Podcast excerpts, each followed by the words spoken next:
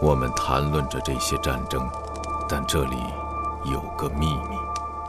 其实只有一场战争，它永不结束。它流动着，就像锤子下方白热的金属。它连接起上一场战争和下一场战争，形成一条连续的长带。我的父亲参加了战争，我参加过战争，我的儿子也将参加战争，他的儿子又将跟随他的脚步。我们去的都是同一个地方。流行无处不在，潮水来来去去，但海洋始终是海洋。集合网独家有声书，英国奇幻作家 K.J. 帕克力作《紫与黑》，K.J. 帕克短篇小说集，现已在集合网及集合 APP 独家上线。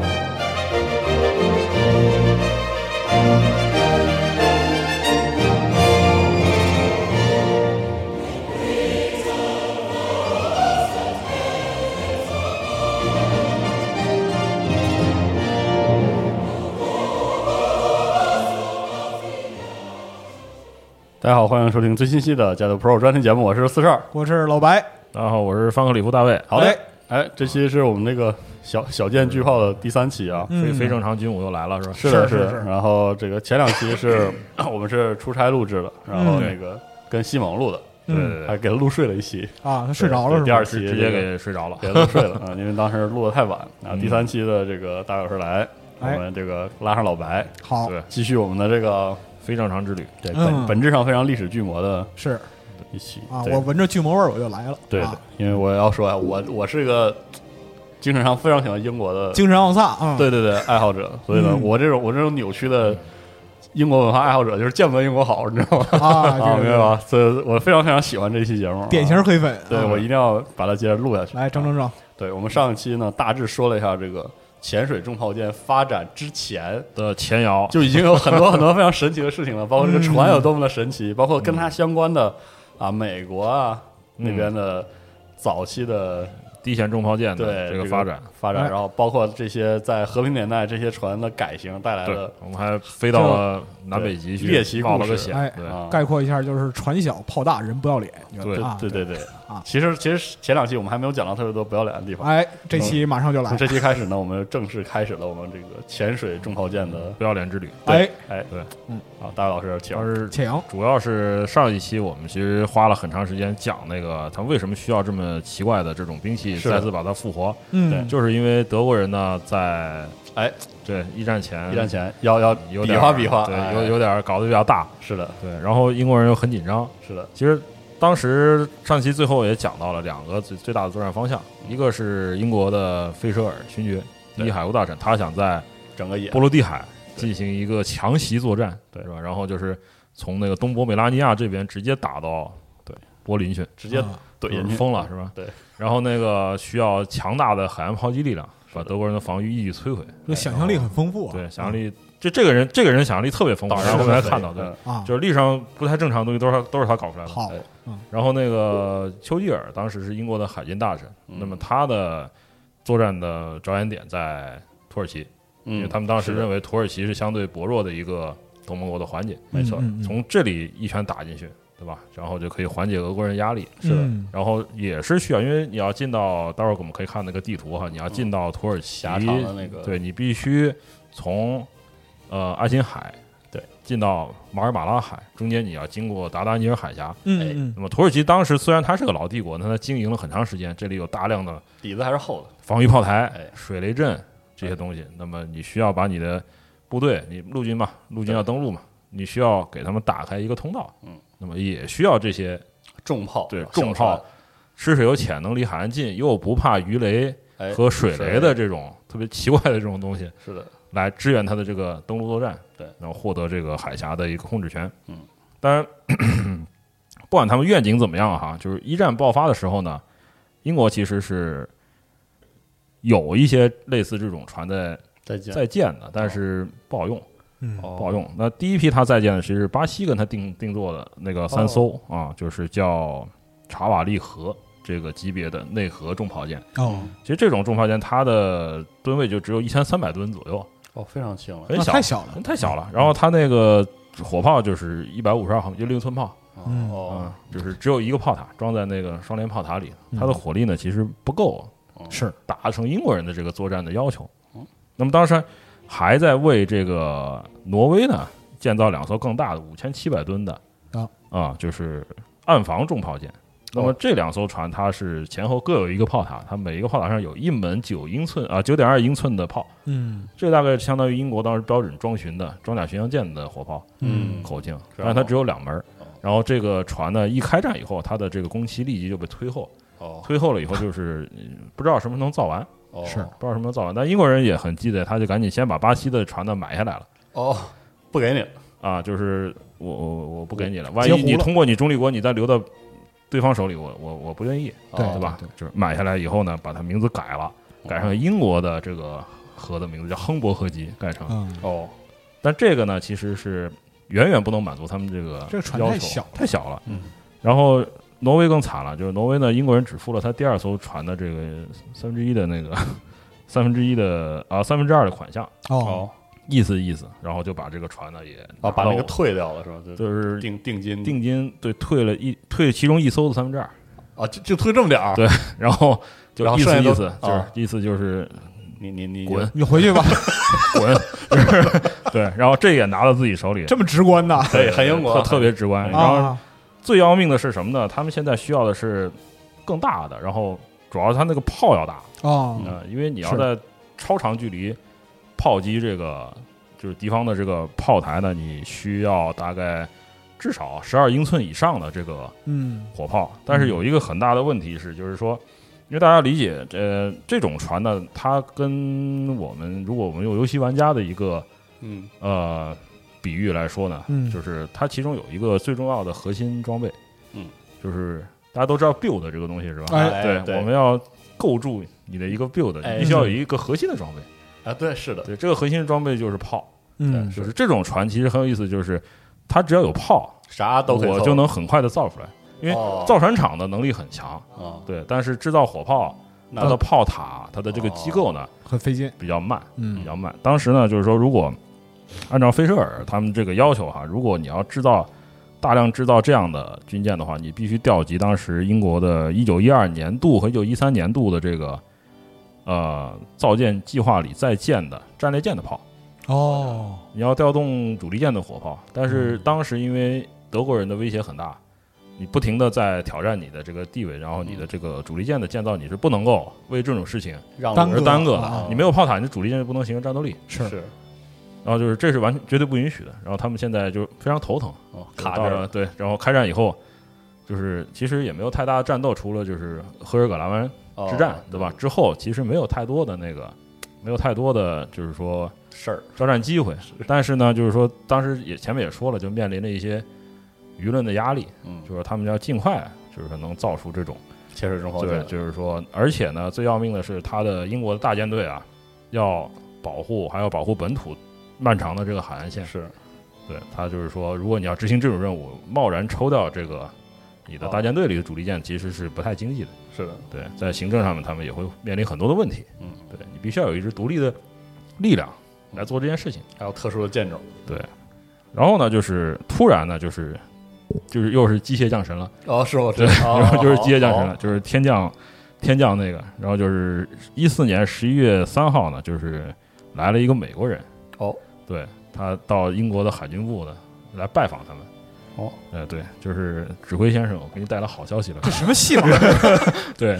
当时呢是为什么呢？这个从几天前的一个英国海军的一个大灾难讲起。嗯，那么是开战以后啊，十月二十七号呢，英国有一艘超级无畏舰，就是大胆号。哦，啊、它是乔治五世级的。那么它在这个北爱尔兰以北的海域呢，被德国人辐射的一个水雷啊，被炸沉，和它被水雷炸沉了。嗯。这个其实对英国的海军来说是大事儿嗯非常糟糕的一件事情，因为这么这么强大的一艘主力舰就被水雷炸沉了。是，然后虽然没有人员伤亡，基本没有人员伤亡，就是说旁边有好多路过的船、商船、啊货救走船了把它救救走了，但是对国力对对国家来说这是一个丑闻。嗯，面子上然后挂不其实住到战后呢才公布。嗯那么当时呢，就是说正好有这个泰坦尼克号的姊妹船，嗯就是奥林匹克号这个大游轮从边上路过，哦把他的人捞走了很多。哦然后，但是政府说你们不能说，啊所以抗案以后呢，大家都就是说给他扣下要要扣下来，跟你说一下这个情况。哦就只有一个人是例外，就是这个来英国海军部的人。哦，这个人谁呢？他是美国的伯利恒钢铁厂的老板。哦嗯，哎呦，巧了，真巧对，他是叫 查尔斯·施瓦布。这个人这是一个特别成功的一个商人。那么嗯打仗了以后嘛，因为美国还在中立，但是我作为一个商家，我是我是不能放过这个对机会，尤其我是钢铁厂。哎哎捞一他笔这次来英国是想捞他的这个就是呃订单的，哦就是说希望问一下能不能给你承拿你的订单，我来帮你制作制造一些军舰，尤其是潜艇，嗯哦对，尤其是潜艇。那么这个英国人当然 很欢迎，然后大舰队总司令就杰利科亲自来接见他，嗯然后就是说啊、呃特批说你可以马上去伦敦啊，到海军部去跟我们跟我们的头头去聊。哎哦，然后他见了陆军的基辛纳，啊、陆陆军的头头基辛纳，然后呢，然后就是说他拿到了二十艘的潜艇的订单，哎哇，对，赚了结果呢，三号当天晚上就是会刊完了，嗯啊，丘吉尔和费舍尔问你还有什么，还有啥保温没有啊还有什么物资可以我们可以我们还能买可以对活用的啊啊，然后这个就是他就说，哎呀，我现在手里有一批货，我有四座。这个双联装的十四英寸主力舰炮塔，说货都要砸在手里了，什么鬼？对，说这么巧马上要造完了啊，但是买主呢，就是遇到实际的问题，哦马上要造完了，然后我这个啊嗯买主你是们谁要不要买？结果最后呢，英国人发现呢，就是说，操，说锅还是在英国人自己头上，啊？买主是希腊海军，希哦腊当时为了对抗这个土耳其的新的这个战列舰，就是雷沙迪耶号，嗯他跟呃国外呢定做了萨拉米号这个战略巡洋舰，嗯那么船体是在德国制造的。哦那么炮塔和主炮是在是在美美国国造哦定造，但是开战以后呢，就是交付不了 被封锁了，啊就是德国人的船交不出来了，就他凉了交不出来都凉了啊。然后希腊人和德国人后来打了好长时间官司哦啊。然后就是那现在怎么办呢？就是说美国人的这个货呢，因为战争是不可抗力嘛，是嗯，我我这四座炮塔这么多东西，我都人力啊财力都花下去了，我要砸手里我了砸手里了，啊我我我们英国要不要对怎么办？说没处可去，说我有四座炮塔、火炮，所有的火炮机构、弹药。啊都有对，说你们接不接单？一整套，哦对，就是接不接单。然后，哎呀，这费是事儿 亮就是说眼 前一乐开了亮，花对对嗯，就是说，我、操，这个来了是吧？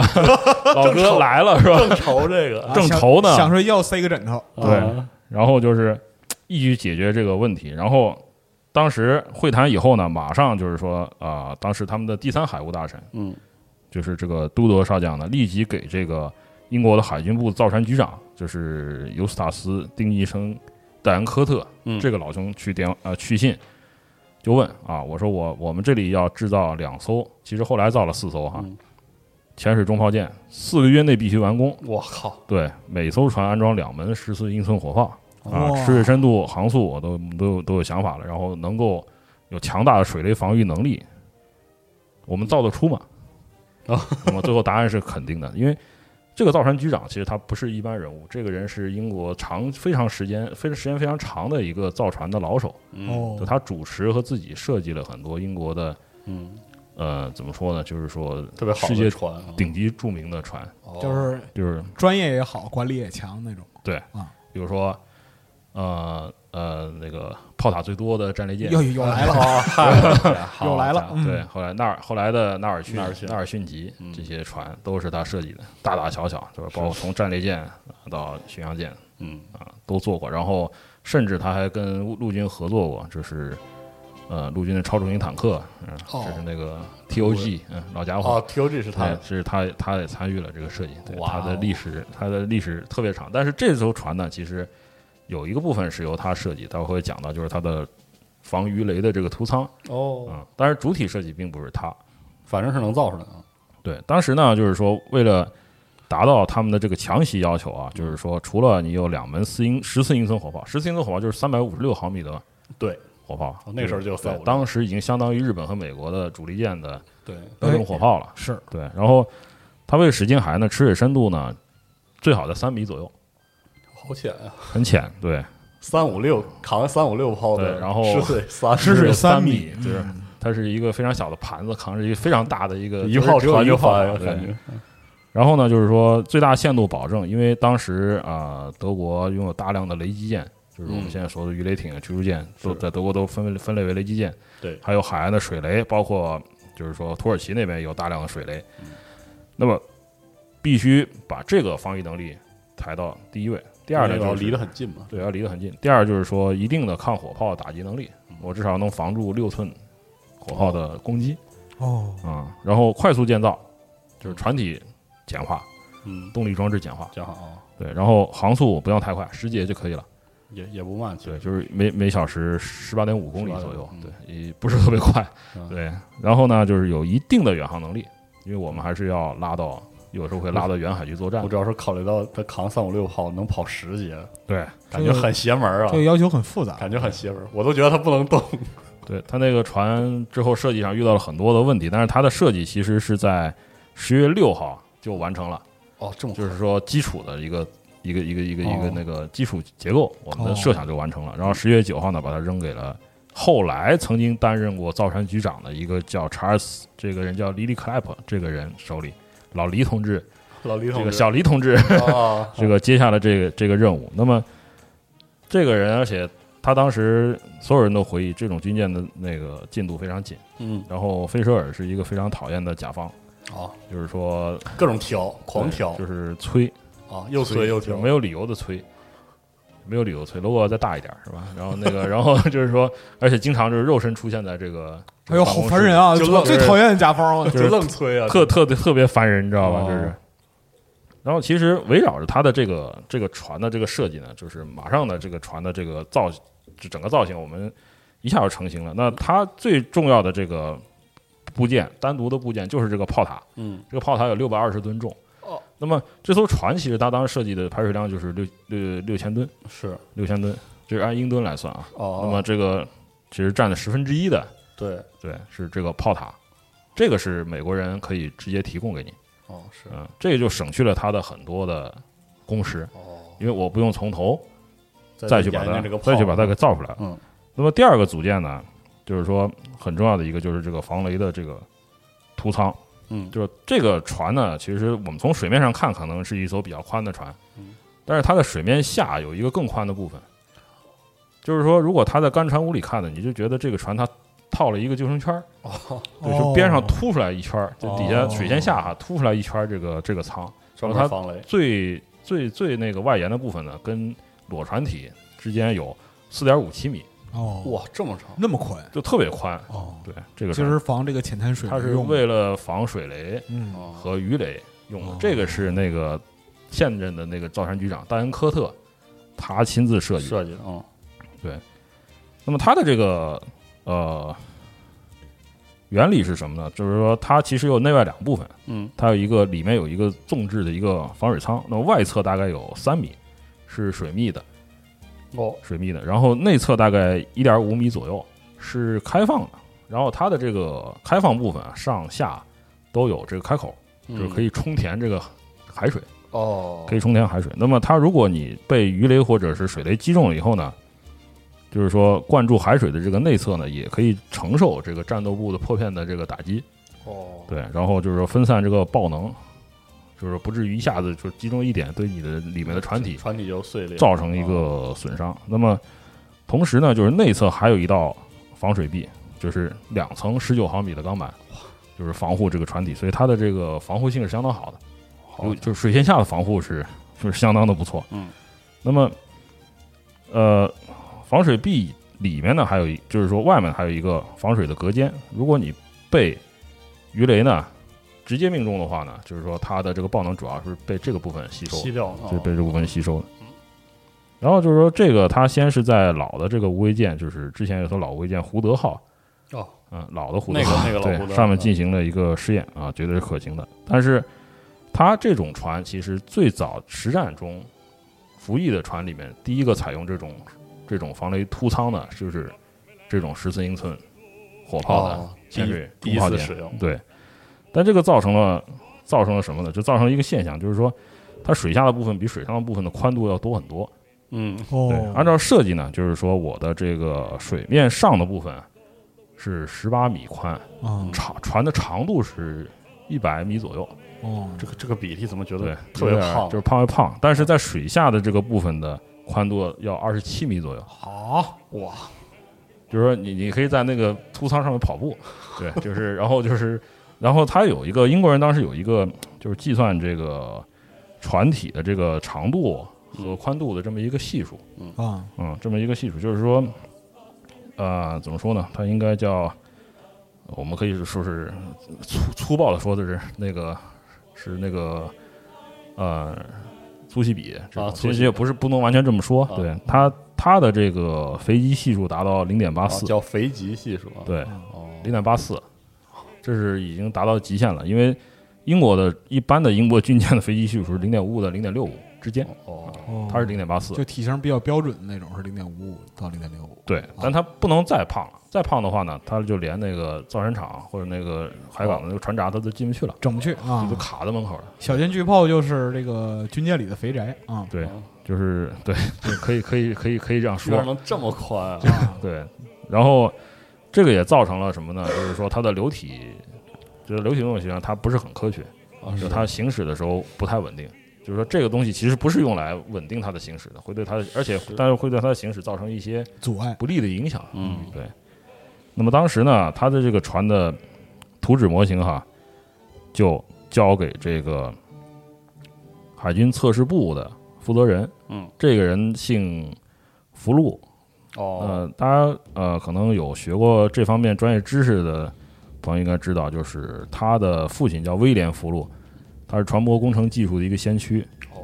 对，然后他的这个流现在流体动力学里有一个无量纲的标准，叫福禄数，是以他的父亲命名的。哦，那他儿子也是 造船的，也子承父业，嗯对。然后他当时就警告说：“你这样的船啊，呃，开不快，啊，那开是不快。对，你要开得快的话，必须你的这个呃有效功率呢，就是不得低于两千马力，哦，不得低于两千马力。但是当时呢，海军给他提供的这个发动机呢，又没这么好，哦，没这么好。然后最后出现了问题，就是它的航速啊其实非常糟糕，啊，甚至都没有达到那个它可能很危险。就是说，想达到它这个，就是说会牺牲它的消耗，哦就是消大量消耗它的那个机器，就是你不能平常你巡航速度开。然后它的这个防御其实是可以说是很中规中矩，对哦，，它大概就是一条，它有一条那个倾斜的这个渗探钢的装甲带，嗯大概是一百零二毫米厚，就是四英寸厚，真的好，它是倾斜的。那么它可以勉强支持，就是说，如果你遇到了六英寸火炮的攻击，你勉强可以就是说保住你这个军舰。然后呢，就是说，它当时还有一个很先进的地方，就是它已经觉察到，英国人觉察到，就是说，海军航空，海军你的军舰呢必须得对抗飞机和飞艇的攻击，嗯，所以它的甲板呢其实是做了加厚处理的。哦，对，它的这个甲板上呢，就是除了呃自己的这个呃厚度一英寸，大概二十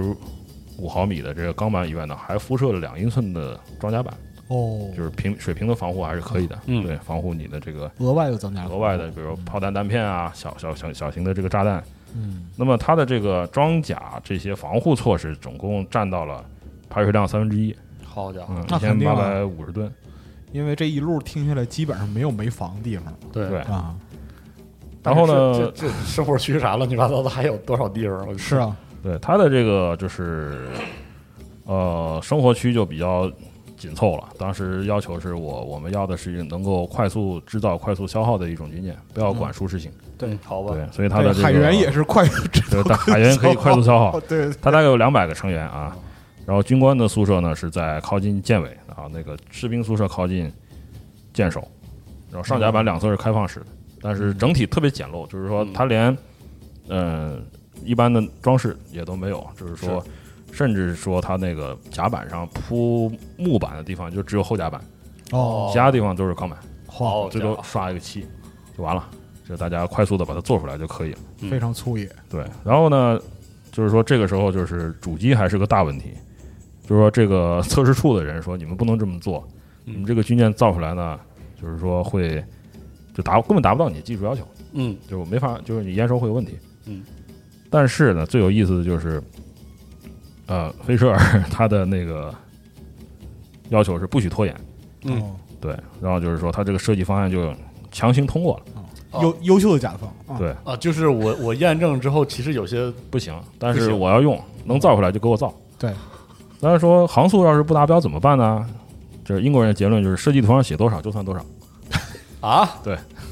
是我们先先过，先先先造出来再说。啊，就是我我只实际上我只有一咬牙才能开十十节，但对然后平时开不啊到十开不了就再说吧。但设计图上对但是说可以用让巡洋舰你来拉你，对，你先造，你先你先造总总有解决对办总法有解决办法。啊！行对行，这个人是非常专横的，就是菲舍尔勋爵，就他由此招致了很多的非议。嗯对，因为他完全就是无视这个相当猛，行政啊、科层这些东西啊，嗯就是什么东西都是他说了算。嗯，但有时候也会惹来很多的麻烦。是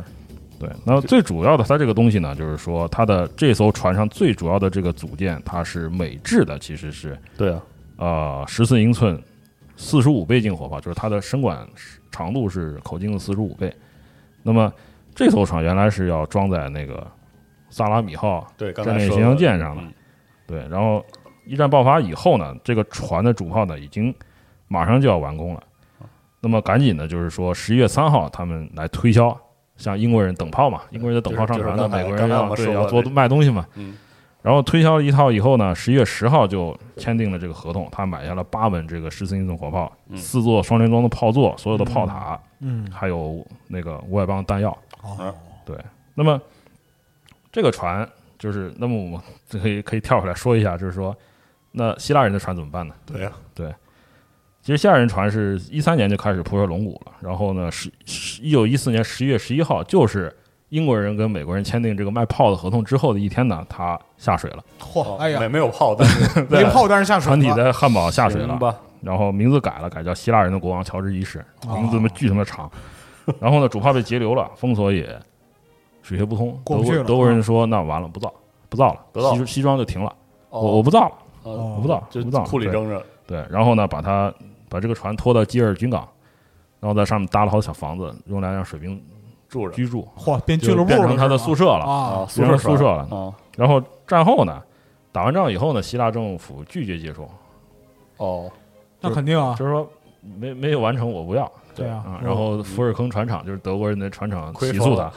然后两边打了十年的扯皮官司哦哦啊，三十年代才折腾完。然后最搞笑的是第什么呢二仗都快打起来啊对第二仗都快打 起来。最逗的是那个土耳其人跟哦就是土耳其人那艘主力舰呢，最后土耳其人也没拿 到。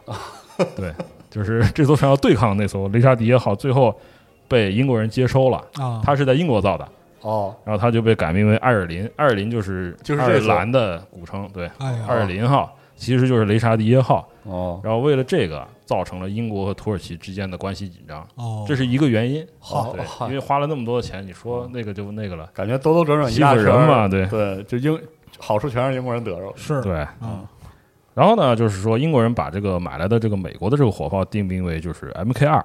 嗯就是二型二啊，十四英寸的这个后装式火炮。那么它最大仰角不是很大，十五度，哦但是它的射程极限射程可以达到一万八千米，哦，非常远了。哦对，然后但是它其实是一个应急的产物，所以它跟英国的火炮呢很不一样。嗯，然后还为此呢还需要跟美国人购买它的发射药哦，啊，哦因为它购它用的是那个消化纤维发射药，和英国人用的这个呃无烟线装火药呢不一样不太一样。而且美国人的炮塔是电驱动的，嗯哦英国人呢，基本上是蒸汽，呃，用蒸汽就是锅炉室产生的蒸汽呢，就是驱动液压装置。嗯哦所以为了美国人的这个火炮，这个船上还要装发电机。哦，好家伙，然后每每一门火炮呢，有一百二十发炮弹，够了，够绝对够用，二百四十枚。嗯，就是可以把德国人打到。把地理一遍，把地对理对然后呢，就是说，呃，为了迎击这个雷击舰啊，哈，就是快速接近的这种小型的雷击舰艇，那么他嗯还安排了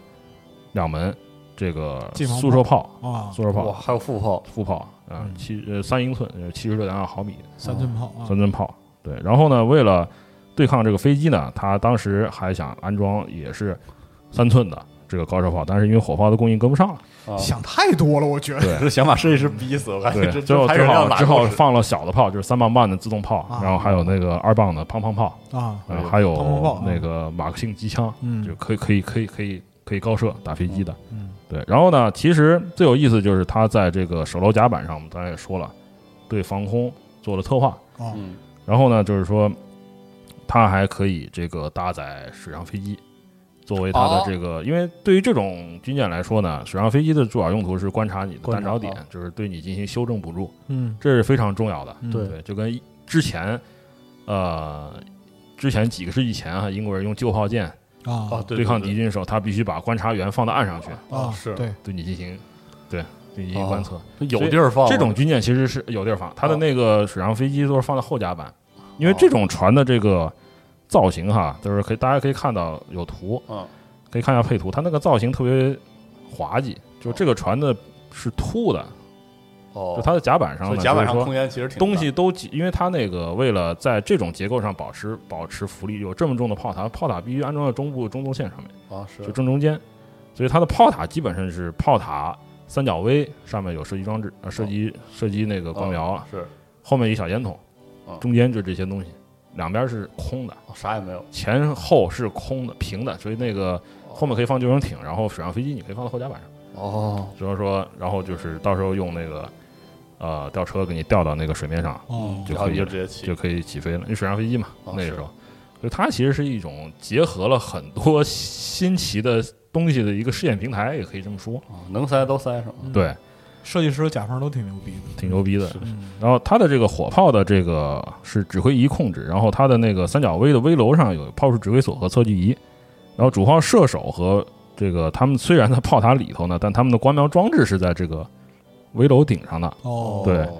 可以通过电装系统在炮塔里得到反馈。还挺先进对的，，但是后来呢，就是发现不太适合沿岸炮击的这个任务，那后来还是是做啊一些改动，是就是不是不是所有的新的那个、对呀， 新的设计都都都都这么那个，哦，对，然后就是还有一个就是要找到一个合适的厂家来建造这个火这种控船，对，哦然后这种船呢，就是承造这种军舰造船厂，你必须有非常宽阔的一个泊位，不然的话，这么胖的船你是放不进去的。塞不进去，嗯对，然后那个年代呢，大部分的这个舰船哈，它的船身就是十九米、二十米嗯嗯这种宽度，所以说就是说可供选择的范围呢很有限，当时只有英国只有十二家船厂能造这种军舰。哇，然后四一年十月十一号，十一月十一号呢，就是说这个船还在设计呢，设计就还在进行中的时候，就是说嗯我们就他就召集这个英国所有的大造船厂开会，哦啊，开始招标了，对，开始招标，说最后呢就是贝尔法斯特那个哈德兰与沃尔夫就 HW 嗯这个工厂表示啊，我可以知道，嗯然后马上可以造完。这是为什么呢？它主要的制作呢，它的那个大型船只的方面的订单呢，基本都是货船和商船。哦哦，他为海军定做的船没有这么大哦，但是最要命的就是一开战以后，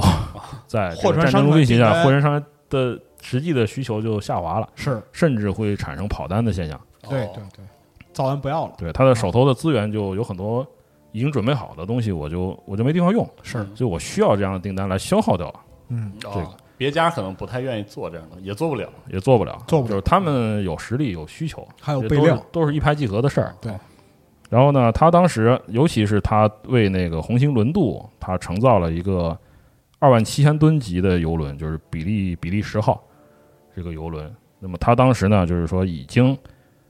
即将下水，然后一下比利时在开战初期呢，就 啊是啊就是迅嗷速一下作为一个擦脚垫子被那个当场就躺了，当场就跪了，是吧？啊是对，然后哎怎么办？说，然后呢，就是说还建造了，还有一个订单是三万五千吨级的船，刚铺过龙骨，然后东西都准备好了，嗯现在都全砸在手里。嗯然后呢，就是说，HW 这个厂的董事长立即就是说。跳出行来了说，对我我能干嗯我我我们能干，我们能干，我们马上都有，我们可马上可以，马上可以开工是，当场开工对，啊，当场开工，对。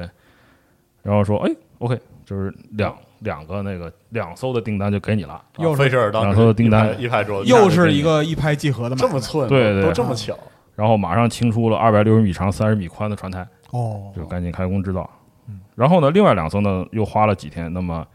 也是到了二十一号呢，最后是 IHW 又拿到一艘，嗯然后另一艘是在泰恩河岸的那个就是名字巨长的一个船厂——斯旺亨特与威格姆理查森造船厂。嗨啊，然后呢，就是说这两艘船啊，这四艘船呢，其实并不是很一样，因为他们的制作方啊，啊、嗯他们的自己的这个呃设计方设计啊、呃不是设计，就是说呃物资调配，包括嗯嗯嗯主机嗯也是由他们自己来选配的，就是说呃 HW 为自己。的那个潜水重炮舰提供的是四张式主机，那么另外一个厂它使用的是三张式主机，那么功率呢这第一稍微眼低一些，嗯哦对，但是呢，就是说大家所有的这个潜水中包舰这四艘使用的锅炉，嗯两台锅炉呢，那是统一的，都是用的是水管锅炉。嗯那么水管锅炉有一个好处，它在那个就是说我需要变速的时候，嗯我对这个指示的这个灵敏性反馈灵敏性要比火管锅炉要好。嗯，哦要好一些。对，那么这些船呢，当时就立即被，就当时早就被分类为就是潜水中炮舰嗯 （monitor）。就上 monitor，嗯上所去以当时有一艘船呢，驱逐舰呢，英国人在造，在呃，这艘船就叫莫尼托尔号哦，驱逐舰。为了这个命，这个舰类呢，还把这个名字，把这艘船名字改了，改成不然芒斯特，对，哦改嗯成就把它改掉了， RMB 对。哦，然后最早的建造的时候，这四艘潜水中炮舰呢，它跟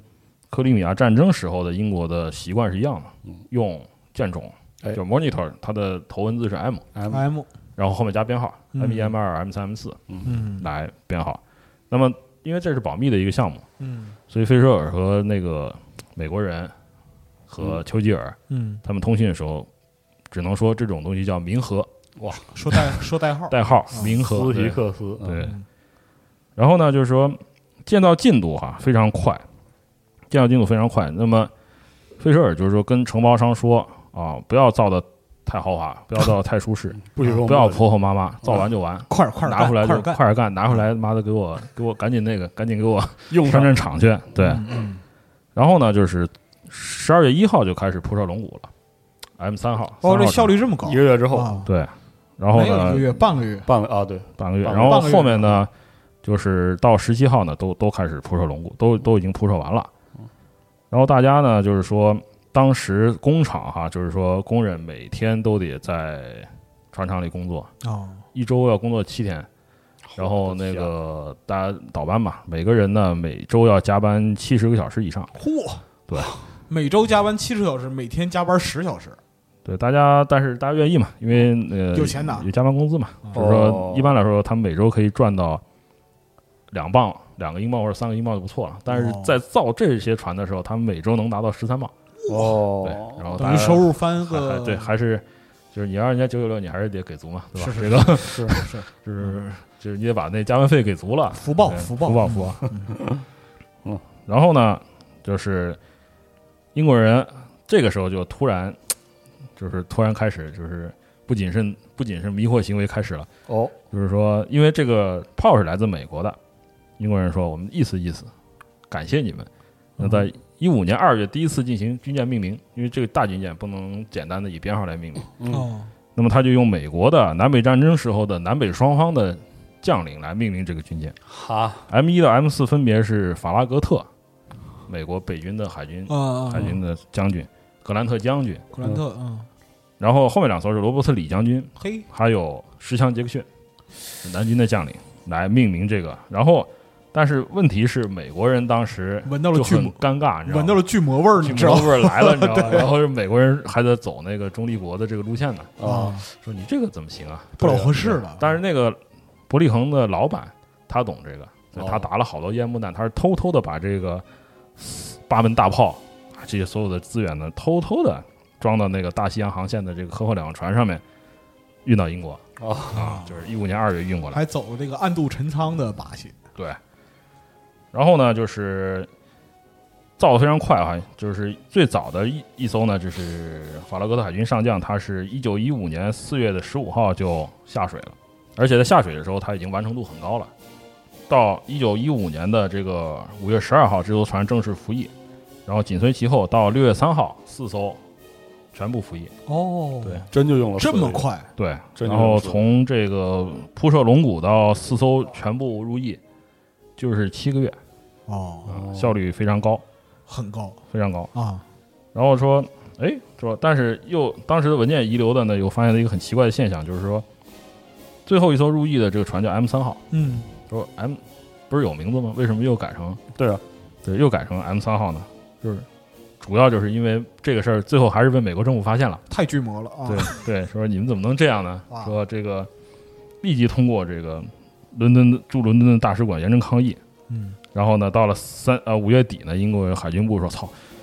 取消，对，取消，回滚，真的要回滚，回滚，给真他的要们给他们洗点儿，改回来，改回来，嗯改回回来肉上一个版本 re 肉啊了，就是回滚到 M 一到 M 四了。啊，”对，然后呢，就是后来英国人觉得也不对劲儿，说这么大的这个这船也其实也不小，嗯，就是吧说是小小舰巨炮，但是吧这个但是对于对于船本身不行对于，船本好大来的说个儿也啊是六千吨的船嘛，是，对吧？就是说用这种代号太寒碜了。嗯，然后呢，六月十九号呢，就是又提交了新的命令，然后国王批准了。那么用英国历史上的陆军的名将嗯，来命名它，其实就是四艘，就是阿伯克隆比、哈夫洛克、拉格兰和罗伯茨，这是英国人历史上的四位陆将军，军的名将。对哦嗯，但是有有些其实挺烂的，嗯 就是比如说阿伯克隆比将军是吧？对然后最最著名的战役是一场大败，是，啊那那咋办呢？是吧？嗯那没办法，就直啊这接直接用吧。巨魔别人不行，开始巨魔自己是啊，对，然后呢，就是说关于造价很有意思，就是当时他们也要求英国人的还有一点就是要求省钱，也嗯，没有太多的钱嗯，来造这种突发的这种装备。是那么最后计算下来哈，就是说他们最后还是发现了，就是美国人还是宰了他们一刀。嗯，然后他的这个虽然他是在叫卖这个滞留的库存，但是英国人也是急着要货。嗯，所以说呢，其实他在美国制造这个同样的五倍的资金，比在英国本土做呢要高百分之二十五，哦高百分之二十五。那么当时的美国人的记录下来，就是说他一单生意，这个一单生意做下六百五十万美元，然后当时英镑兑四点八七美元吧，嗯大概是。然后就虽然呢，英国人英国人吃了一点亏，嗯，但其实控制的成本控制的还可以，就是说比较合算，每一艘十四英寸的这个潜水中爆舰大概五十五万磅，哦啊五十五万磅，五十五万对，吧，相对于像主力舰就是最新的伊丽莎白女王级大概三百万啊磅不，到吧、那个是大消哦是耗，是那个那那那省了，那省了，对，那就还是还还是可以的，还是可以的。还而是可且这种船哈，最有意思的就是说，还有一点呢，就是说也是决定它之后的一些命运，就是说它不适合海战，是它嗯不适合和敌军直接进行这个， 就是说对抗。对是对，但就是说，虽然它的防御力还可以，对然后火炮又很大，但是其实还是一个就是专特化的一种是一，种军舰。嗯，嗯然后最后它的这个呃满载的排水量呢，可以达到六千一百五十吨。嗯，对，但是它那个设计的航速是十节，但实际的服役的时候，它的航速呢只有六点五节，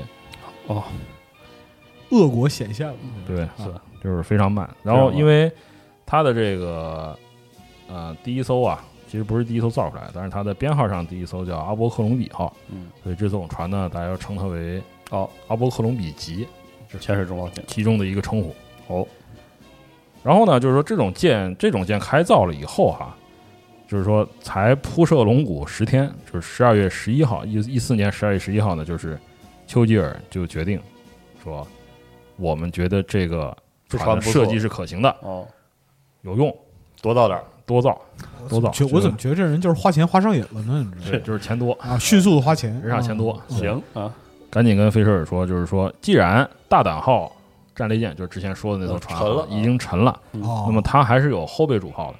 嗯它有四门背炮，嗯拿来用啊，就是是十三点五英寸的哦火炮，它是三百四十三毫米的啊，哦再造两艘民和啊，再造两艘，然后再用十五英寸的海军的后备火炮和榴弹炮，这胆儿越来越肥对，呀甚至可这以是把那个专门用来就是攻击德军的那个掩体的十八英寸的那个榴弹炮，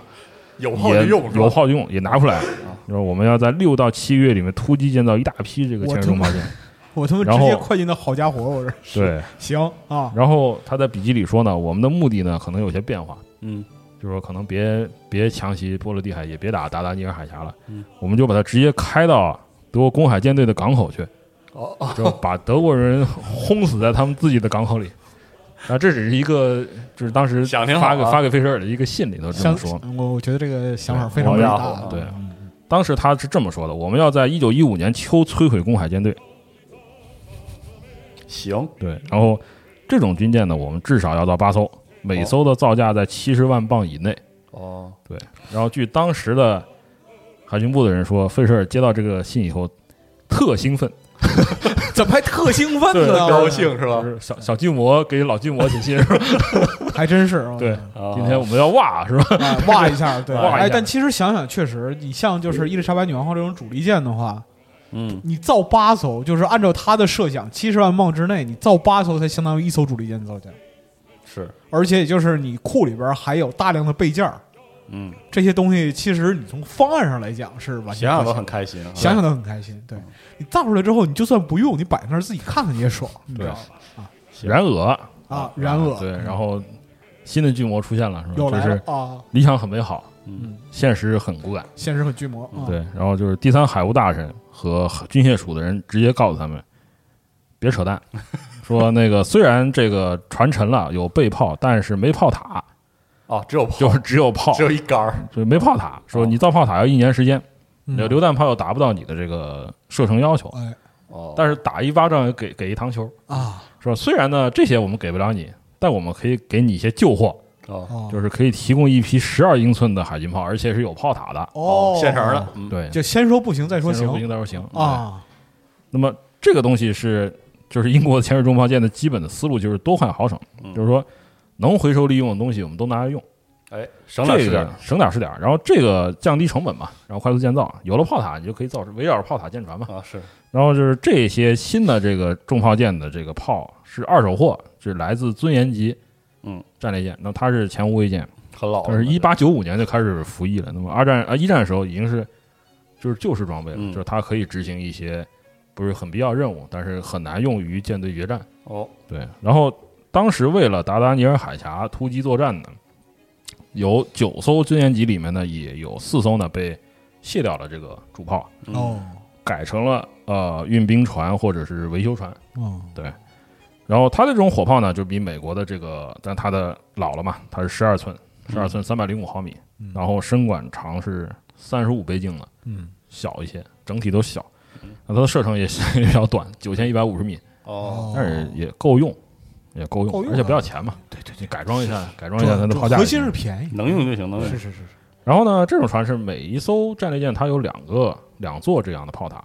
哦，四艘船上拆拆下来八座。哦潜水中炮舰一艘只需要一座炮塔，哎呦，快乐，哎呀，快乐的又可以造八艘了。哎呀，一搜就有双倍的快乐啊！啊，对嗯，然后呢，英国人还改装了它的这个火炮，让它最大仰角本来是十三点五度，改装以后可以达到三十度，哦，嗯就是高度的巨魔化，是吧？ 哦，然后它的这个最大射程增加到一万六千八百米了，因为是抛射，对，它的那个射程因为会仰增角嗯加仰角提升了，对，而且还有一点呢，就是说，呃，它整体设计上为了增大你的火炮射程，你可以极限的操作，就是说，因为大啊家往之死里前打大家可能记得那个水雷突舱的设计哈，嗯嗯嗯，它是它是可以注水的哦，你可以通过一侧注水把你的舰体倾斜，哦然后在这个前无畏舰上也经常用，对，就是哦一一侧倾斜了以后仰角提高了，就提高了，还有这种邪道我可以打法，我可以我哦呃打得更远，这都是都是往歪门邪道啊怪。不得是后来在战锤里发明绿皮这个种族的国家， 是是是，太牛逼就了，是能理解大家可能以理知解哦道这绿皮的啊我来源是哪里。 对对， 俺寻思这样行，我服了，我我服了，但是又造成个问题，就是这个改变改造其实是超标的，嗯是造成了就是这一型号的这个中炮舰在这种射击模式下经常出故障，嗯，就它的火炮承受不了这种。那不出故障才有问题呢。那对是啊，然后它是以 M 五到 M 幺二之间的代号造八艘，嗯然后呢，它的命名呢是以英国和英国的历史上的那些同盟国的著名的将领、命名大臣、王侯哦达官贵族之王侯将相来命名的。然后它是一九一五年一月九号先开始铺设龙骨，到了十个月内呢，八艘全部入役了。然后十十个月，十对个月相当快了。对，它的名字也是就是都是一些达官贵人，嗯就是约翰莫尔爵士啊，就是然后它的那个呃命名舰其实是当时的 M 六，这是第二计划之后第二艘叫克莱伍勋爵，所以嗯就这种船叫克莱伍勋爵级，有时候。哦然后它还包括克劳福德将军、彼得巴洛伯爵、沃尔夫将军、嗯鲁伯特亲王、尤金亲王和托马斯皮克顿爵士。嗯，那么其中这个尤金亲王啊，就是很有意思的一个一个插画，就是他是哈布斯堡王朝的一个著名的将领。嗯哦十八世纪前期呢，曾经和英国人一起对抗法国，当时法国非常强大。啊是嗯那么他的一个著名的就是也私人的朋友，包括加他的战友，这个人就是英国的第一代马尔伯马尔伯罗公爵。哦马尔伯罗公爵的名字叫约翰丘吉尔，哦，就是后来他是丘吉尔的祖先之一，哦 对就是还是有乱七八糟的， 就是一路联系行。对，啊然后然后在那个炮塔的这个传承方面呢，就是说，啊、当时尊严级的这个胜利号啊，它的炮塔给了伍德亲王和乌尔夫将军；嗯宏伟号的炮塔呢，给了克莱伍勋爵和克劳福德将军；嗯汉尼拔号给了尤金亲王和约翰莫尔爵士。还有一艘叫马尔斯，就是战神嘛，嗯就是马尔斯号，它的炮塔给了彼得巴罗伯爵和托马斯皮克顿爵士，行对，就是分了。啊就给你分了。然后呢，这些口径火炮的口径比较小，所以它整个系统的炮塔的这个整体重量比这个美国人造的这个十四英寸的双联炮塔要轻上三百六十七吨。哦呦，轻不少对，所以呢，它的这个舰体啊可以窄一些，缩一啊缩。对哦，但它的倾斜的装甲带呢，没其实实比就结构没变，但它的装甲带的防护更好，它有嗯六英寸，哦嗯就是达到一百船五体变十小二了毫米。把很多排水量再次对，放在再了次防分配防护上嗯啊对，然后呢，就是，但是造型还是那样，大家看到就是甲板上除了炮塔、三角威和烟筒以外，还是空，空了嗯就是平的。啥然后它的排水量又小，排水量满载排水量就五千八百吨。啊，然后呢，就是吃水深的更那个，只有二点九米了，哇三点九米。然后全长没什么变化，一百零二米啊。然后水线上宽度是十七米，但是水线下还是有二十六米，嗯26.6还是那个很胖的那个造型对，特别胖。那么照样是因为它的这个设计 要求是世界，但实际上就是因为它每个船厂的那个给它安装的主机不一样，不一样啊嗯它其实最高的航速就是八点二节，嗯哦，最慢的一艘呢七节，细节对嚯，但还是两百个人左右就可以操作。那么它造价特别低廉，就是说如果满打满算哈，加上这个炮塔的话呢，造价是四十七点啊四十三点七五万英镑，哦，那么便宜，嗯但是这个炮是现成的，还能更便宜，所以每艘造价就是只有二十六万镑，哦不到那穆罗个克开了花儿，啊坏开了花儿我操，坏了就是这不个到这个阿波克隆比的这个一半儿。海军部有种刷咸鱼的感觉，是哎爽了不行啊！啊，然后呢，就是嘖秉秉承着这个以一个核心装备建打造 build 的这种这种观念、是吧？然后与此同时，一九一五年一月和二月又又又铺设了两艘嗯，这个新的潜水中炮舰龙骨，就 M 幺三和 M 幺四，那么也是国产的嗯武器，但是这个武器都不是外国的东西，也不是旧货了。哎，而是当时主力舰最新又最好的主炮，就是 MK 一十五英寸哇，舰炮，就有了新炮，立马就开始立电，马就开始惦记往上塞啊对那么这种火炮呢，它当它是英国的海军历史上的名炮嗯，之对，之一了，应该算是。它当时是在一九一二年就出现了这么一个现象哈，就是当时一九一二年海军竞赛其实已经打得很火热了。嗯，当时英国啊、当时日美的这个主力舰，它的主炮口径达到十四英寸，对，这日本是三五六炮，三五六嗯，对。但是德国呢，计划建造这个马肯森级大巡洋舰，把自己的主炮口径啊提高到十三点八英寸，哦，就是三百五十毫米嗯。那这这艘船后来没建成啊， 是是，对。但是为了在舰就是舰队这个决战上领跑哦，英国人需要更好的这个主炮。那么丘吉尔当时就要求说，一九一二年度，我们皇家海军造舰计划里主力运火炮原定是三百四十三毫米，十三点五寸，现在要提升到十五英寸，三嗯就八是三百八十一毫米。那么最新的伊丽莎白女王级战列舰要安装这样的火炮。好，那么当时呢，就是说英国的一个就阿尔斯维克军械公司，它受命就是研制重火，它的保密代号是十四英寸试验型，嗯就是说是十四英寸啊，其啊其实其实是十五寸炮。那么一九一二年就制出制作出来了，然后一四年开始测试，一五年呢定型。那么它的这个火炮基本上都是安装在同样的这个双联装炮塔里，然后供给、供给就是说大量的这个主力舰使用嗯，它是一种标配。那么当时它的这个炮架基本上都是 Mk 一炮架，那么它的最大仰角呢有二十度哎，嗯，火炮升管长度是四十二倍径，但是当时只有胡德号它安装了不一样的炮架，嗯其他的火炮都呃其他的军舰都是安装 Mk 一炮架的。那么它采用加强装药的时候，它的这个最大的射程能达到二万一千米，二万一千米。那么它当时后来在日德兰海战里面创下了一个记录，英国的最远命中就是一一万七千八百米命中。十七公里，对，但是在二战的时候，嗯，由雁战，哎， 著名哇啊的雁战，算了对，他在四零年的七月九号创下了两万四千一百四十米的命中记录。二十那他那时候用的改良的炮架，它的嗯仰角已经达到三十度了。啊那，当时在卡拉布里亚海峡的海战里面，就是单舰突击两艘意大利的战舰，嗯，那么命中了这个凯撒号的这个机舱。极限射击，极限射击了。那么，这种火炮率先装备了1912年造舰计划里要的五艘伊丽莎白女王级，哎，然后后来呢，服役了五五十年，五十年，半个世纪一直在服役，就是说成为很多主力舰和特化的巨炮军舰的标准主炮。那么，一九六五年它才真正的消失，就是里面就包括五艘伊丽莎白女王级战列舰、嗯，五艘复仇级多、手级，然后嗯两艘升维级，然后胡德号，然后就是还有后面会讲到勇敢级大型轻巡洋舰，哎，就是装巨炮的新巡洋巡洋舰对嗯。然后还有就是，呃，我们现在讲到这个元帅级潜潜水中炮舰，马上要讲了，啊对，后面还有新造的这个呃，后来造的俄瑞波斯哎潜水中炮舰，最后还有罗伯兹级潜水中炮舰。那么这种火炮造价其实挺高的，就单一门火炮就要一点六万磅。嗯，哇，然后炮架的造价是十一点六万磅，这还不算炮塔。哇，那么当时英国人他还是要省钱嘛，对但是问题就是，那给这新的两艘潜水中炮舰的这个炮是哪怎么来的？对啊就是钱不会是大风吹来的是吧？是，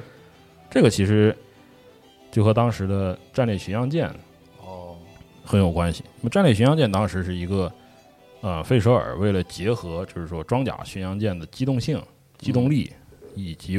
无畏舰的火力而制作出来一种嗯对新的装就是备，英国人沉迷那种跑贼快、跑对巨猛的跑得特别快。的的船，对，然后呢，就是说，就是他零三年就开始就是考虑这个火力可以嗯匹敌这个战列舰的这个装甲巡洋舰了。那么他后来设计的成果就是我们很著名的无敌号，嗯，那么它的航速呢可以达到二十五节，哇塞，可以优于德国同时代的很多的装甲巡洋舰。那么它的这个有一个特点就是它需要安装大量的锅炉，哦，提为了供跑得提快，供强大的动力。嗯所以这种军舰呢，它一般来说它的机组的主机机组的占占有的这个空间是非常大的。哦，嗯对，一战爆发以后啊，嗯就是原本在英国一九一四年的造舰计划里面呢，已经有三艘复仇级，就是 R 级战列舰嗯，在建，然后这三艘就是升威、雀迪和抵抗号，嗯那么还有伊丽莎白女王级战列舰，就是阿金科特，没对，那个法法语里叫阿金库尔 这这个军舰，阿金库尔号，这些军舰呢立即都被叫停了，因为战争时期我们要重新分配资源和造舰计划。那么抵抗哈金科呢，它被放弃了，但是当时在建的这个升威和血敌啊，被费舍尔看中了。哦，费舍尔说：“OK，说你你你这个资源我们不要浪费。嗯，既然战略巡洋舰在之前的，就是说啊，第一次赫尔葛兰战役和福克兰海战，就是他的无敌带领的这个巡洋舰队要证明消他灭们嗯了这个啊适配的这个这个德国的这个东亚分舰队。对这个东西是非常有用的嗯，保护能够有效的保护我们漫长的海上生命线。哎，那么既然这样的话，我们就留下这两艘船，但把它们改成战略巡洋舰。嗯哦，而这次我要的速度更快，我要三十二节航速。 对，然后就是丘吉尔强烈反对，说你怎么可以这样疯了做吧疯了吧，有病吗？这个然后这个这个老哥真是个天才，啊我觉得说 什么呢？就是就是就是个突牛然逼哇是吧？吧？啊 对，我觉得可能是海军史上最优秀的甲方。啊对，但是最后呢，就是上升到一个战队了。最后就是说，呃，杰利科和贝蒂，贝蒂是战略巡洋舰的指挥哦官嘛，嗯？嗯嗯他们支持他。然后就是说，丘吉尔不得不让步，说行吧 OK，造你吧们就继续造吧。啊但是呢，出现了一个情况，就是复仇级战列舰它是装十八台锅炉，到航速二十一节嗯，但是你需要达到三十二节高速的话呢，你的这种新的这个 结构里就必须安装四十二台锅炉，嗯嗯好家伙，就是大量这的机是组这是一对艘全是锅炉的船，全是锅炉的船，是啊我非常喜欢。 对，对然后呢，就是说必须在设计基础上呢，把 X 炮塔撤掉，就是哦第三省座省点炮省点塔排去掉，对，然后把空间留给锅炉，给锅炉，哦给这个机组。哎，哎哎，两又艘，船，两个炮塔又哎，又有炮，又有了，所以这个时候就是才会有这个 M 幺三、M 幺三、M 捡破幺烂四上瘾是捡吗？破烂上瘾了，对让，它就是炮放着放着嘛，对是不是？就是开场只有一人一狗是吧？装备全都靠捡全，了解这种感觉。而且哦这还有炮塔，就连炮塔啥玩连意炮儿都有，塔，对，因为它是在这个造舰计划里的，就都已经造安排是好了。嗯然后，但有个问题就是说，这种船呢，它的这个炮塔其实交付呢，在实际建造的时候，它交付是来不及的。哦，我会交付，但我现在来不及。哦，怎么办呢？拆东墙补西墙，就是从另一艘复仇级战列舰，就是说叫拉米利拉米利斯号，哦，从里面就拉米一号里面，它把这个已军舰经里装上面了炮塔，拿出来，赊了两座，然后给你这两艘新的那个潜水中炮舰新的这些中炮舰，啊，然后你回头等那两艘的那两那两个炮塔造完了呢，你再给拉米一还回去，这样哦，就是说， 就是还能这么操还能作呢？嗯还能赊，老板还能赊，啊？然后这艘船很有意思的一点就是说，它的设计和之前的潜水中炮舰的这个相差并不大，但是为了提高它的射程啊，它的这个炮塔底下有一个非常高的炮座，哦，就是它的炮塔的位置就会变高变得了，更高。然后这个炮塔比美国人造十四英寸的双联炮塔整体重了三百吨，哎呦我的天，所以军舰呢又越又变得更宽了，哦，也变得更重，它有六千九百吨，然后吃水深也深了也三点二米。哦，对，然后防雷突舱的宽度达到二十七点五米。那那咋开出去这了？怎么逮着一个设计思路往死里整啊？对，但是最要命的一点是什么呢？就是说之前的潜水中炮舰采用都是蒸汽机，嗯，但是这两艘船新的船装这么好的炮塔的船，它为了节约成本，直接从船厂里两艘正在造的这个油轮哦装装油的轮，哦，二千四百吨级油轮调用他们的机组。这个是他们其实使用的是柴油机组，哦，哇，然后 M 幺三号用的是德国生 产的哎，哎， M A N 就是 MAN，这哦这个公司他们生产的二冲程的柴油机哦，一千五百马力的额定功率。哦， M 幺四呢用的是国产的，就是维克斯四冲程柴油机，那么额定功率是一千八百四十马力。哦，但是这就造成了这这种军舰其实是非常失败的。为什么呢？因为这种动力装置你用于驱动两两千四百吨级的这个这绰绰有余小，船是没问题，你啊驱动将近七千吨的，将近七千吨了。你的这个就对出现了。就愣拖呀，这出现了很大的问题，而且这种是机组呢特别不稳定，这这都已经常经不是故障，对对，这都已经不是小马拉大车的问题了。是这个这个这个马就当场就死了。对，对，而且它的这个航速最多就是六节，嗨，最多六节哦，而且建造的时候就发生了各种不祥的事件，呃，比如说包括那个又一五年六月，这个德国的齐柏林飞艇夜袭这个 泰恩河口的这个船厂，然后扔了十二颗炸弹，然后这两艘船都被弹片打中了，就还没有下水就已经被德国人的弹片给打打的打了一下，打了一下，哦，那么 M 幺三呢，是一五年六月下水，八月三十一号就服役了。M 幺四是同年的八月下水，十一月才服役。那么为了当时就是说，英国和法国是在欧洲战场并肩作战，嗯，为了。向法国人致敬，他们把这两艘船用法国的拿破仑的 对大将来命名。那么一个是叫 M 幺三叫内伊元帅号，嗯叫米歇尔内伊元帅。啊那么 M 幺四呢，叫苏尔特元帅号，哦，就是当时是都是拿破仑的这个元副帅将，你说他们在第几层呢？是是这这这个致敬呢，还巨魔是的这个啊已？经那个了是吧？我真嗯哎，行，可然后以，嗯就是大家就称之为元帅级，元帅级或者说叫内衣元帅级。啊，那么呢，就是它的成本的控制也非常好，但是后来造成了严重的后果啊，就是它的主机也也抑制了自己的成本。它的那个比之前两级虽然要大，但它的单件的造价控制在二十七万英镑，哦，二十七万，这那么么少嗯只比克莱五勋爵级呢多一万镑。哇所以就是相当于一四年的十二月起，在十一个月里面，它就有十四艘这 重炮、巨大扛着巨大重炮的这个小舰。是啊出现了哇，太然强后就了都都入役了。好，但是呢，就是说英国人其实是一个怎么说呢？也可能说那个年代的英国人是一个特别务实的民族，嗯就是说能用的东西呢都得用上，不拿出来用呢，他难受，亏得慌是是难受。就是除了这些大型的这嗯个大件潜水重炮舰以外呢，啊，还通过一九一五年三月的这个战级战时的紧急造舰计划呢，就利用能把国内所有的剩余物资都挖出来了，然后建造大量的这个小型的潜水重炮舰。嗯这个小舰就特逗了，然后就是是有什么用什么。嗯就当时呢，第一批次是四艘嗯，就 M 幺五哦到 M 幺八没。有吧嗯那么它使用的是什么呢？就是德雷克级和克雷西级的装甲巡洋舰的备用炮，哦，就是九点二英寸，二百三十四毫米，这个是它当时的装巡的英国装巡的标准炮。嗯那为什么呢？因为这两个级别的装甲巡洋舰在开战之后呢，不停的被被德国人暴打，哦嗯就，是不停的损失。然后也一会儿这儿沉一层，一会儿那儿哦啊沉沉一层，了也没法拉回来修，沉了，沉了就沉沉了了呀，呀，同对志，啊所以所以所以那个备用炮没有备用用，炮就没用了。啊所以说，留在国内的备炮呢，我们可以拿回来搞。然后是第一批四艘呢，就是造出来是六百五十吨级的，然后吃水深才两米，对，然后水面上飘钢板，对，然后全长是五十四米，然后宽是九点四米，因为它没有装甲防护，哦，它没有装甲防护，只有那个炮塔上有真有正面装甲，真就钢板飘水面上，纯消耗呗，纯消耗品，哦真纯消耗品，就是它也没有特别好的防雷什么的没有，哦啥也没有，啥都没有。上来就怼，怼完之后你沉对，爱沉就沉，然后嗯开的快一些，那个能开到十节到十一节。好家伙，对，然后呢，它的这个在舰体前部就有一个炮塔，嗯一个炮塔上安装一门火炮，就是四十七倍镜的这个九点二寸嗯火炮。那么它改装了以后，最大仰角呢达到三十度，那极限射程呢也能达到将近两万米。我靠，然后呢，第二批